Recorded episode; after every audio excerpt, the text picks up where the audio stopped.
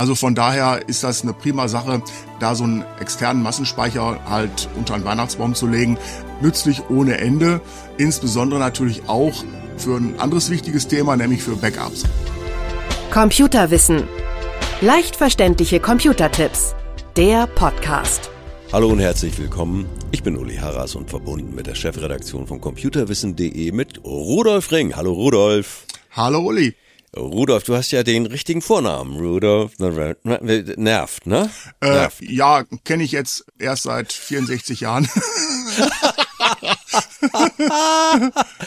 Aber wir sind bei Weihnachtsgeschenken. Genau. Wenn ihr das im Sommer hört, dann sind wir bei Geburtstagsgeschenken. Also, und nach zwei Jahren könnten diese Tipps ein bisschen verjährt sein. Wir wollen mal anfangen für all diejenigen, wo wir merken, der PC, der könnte mal sich ein bisschen verbessern und dergleichen. Was können wir da unter den Tannenbaum legen, zum Beispiel was die Festplatte betrifft? Ja, also es ist halt tatsächlich so, Speicher kann man eigentlich nur durch eins ersetzen, nämlich durch noch mehr Speicher. Und äh, das ja. trifft natürlich auf die Massenspeicher, eben Festplatte, HDD oder SSD besonders zu. Und deshalb sind das als Geschenke eigentlich immer sehr dankbare Dinge. Ja. Speziell halt für Notebooks, muss man ganz klar mhm. am Anfang sagen, weil mhm. Notebooks mhm. sind ja halt häufiger eher mit nicht so viel internem Speicherplatz ausgestattet. Das heißt ja. also, die Terabyte-Generation von Speicherkapazität, die man am PC Desktop hat, hat man nicht automatisch auch in Laptops oder Notebooks. War? Also von daher ist das eine prima Sache, da so einen externen Massenspeicher halt unter einen Weihnachtsbaum zu legen. Nützlich ohne Ende. Insbesondere natürlich auch für ein anderes wichtiges Thema, nämlich für Backups, also für Sicherheitskopien. Ah. Und äh, auch nicht, nicht wenige gehen auch hin und benutzen es zum Datenaustausch. Also sprich, ja. ich möchte meine 500 Giga MP3 Sammlung auf ein anderes System übertragen, habe aber keine Möglichkeit, das über ein Netzwerk zu machen. Mhm. Und dann ist es natürlich nicht schlecht, wenn ich hingehe und das einfach eben über eine SSD mache. Ja, und vor allen Dingen die Preise sind so, dass man, ich meine, also es gibt ja immer so ein bisschen Budgetbegrenzungen, ne?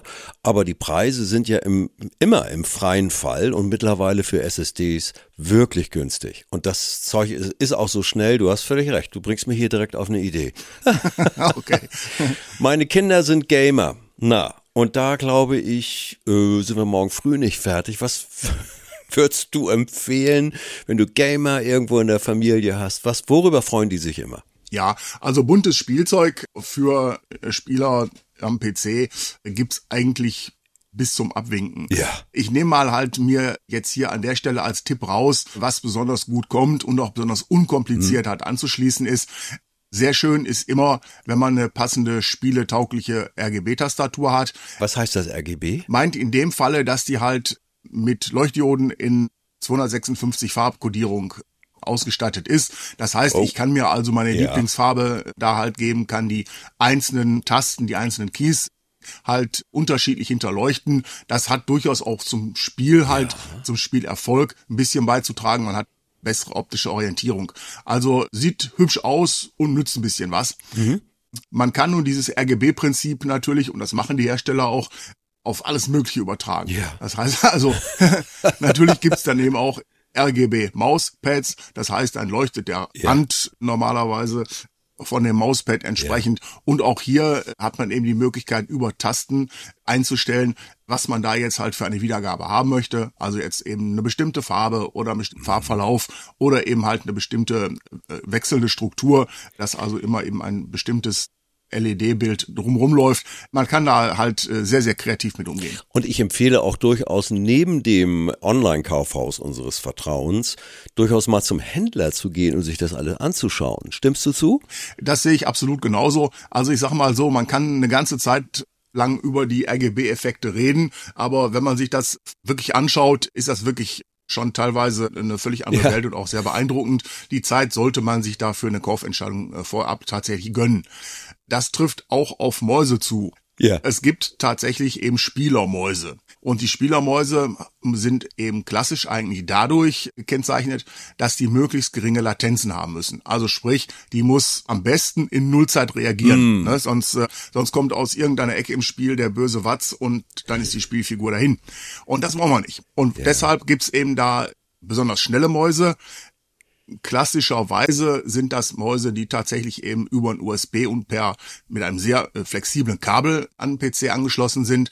Inzwischen gibt's auch halt per WLAN oder Bluetooth kabellos verbundene Mäuse oder Funkmäuse, das ist die dritte technische Variante, die ebenfalls mit sehr, sehr geringen Latenzen werben. Ja. Aber die Hardcore-Gamer, die nehmen eigentlich doch meistens bis heute eine Kabelmaus. Das schreit nach einer wirklich guten kleinen Beratung von jemandem. Äh, normalerweise glaube ich, in jedem Laden gibt's fast in jedem Laden wird es so einen Gamer auch geben. Es gibt ja aber noch andere Gadgets, andere kleine nützliche Zubehöre wie Kopfhörer und der, was empfehlst du beim Thema Ohren? Sag ich mal so. Ja, beim Thema Ohren, das ist ein gutes Thema, ja. Also es ist ja wirklich so, heute telefonieren, streamen, oder eben Einsätze bei Teams oder Zoom ja. oder Skype, die sind so normal geworden, dass man eben ein Headset schon beinahe als Gerät integriertes Teil betrachten kann, gehört dazu. Ja, kenne ja. kenn, kenn ich von meinen ja. Kindern, wenn ich kurz reinwerfen darf. Ne? Die sind mit der Switch ja. unterwegs. Und dann habe ich mir immer gesagt, was redet der Knabe so? Was, mit wem spricht er mit mir nicht? Ne? Ja, hat sich mein Headset genommen und wunderbar. Und mit seinen ganzen Kumpels bespricht er die Teameinsätze und dergleichen. Ich finde das faszinierend. Absolut. Das ist heute wirklich eben der, der Normalfall.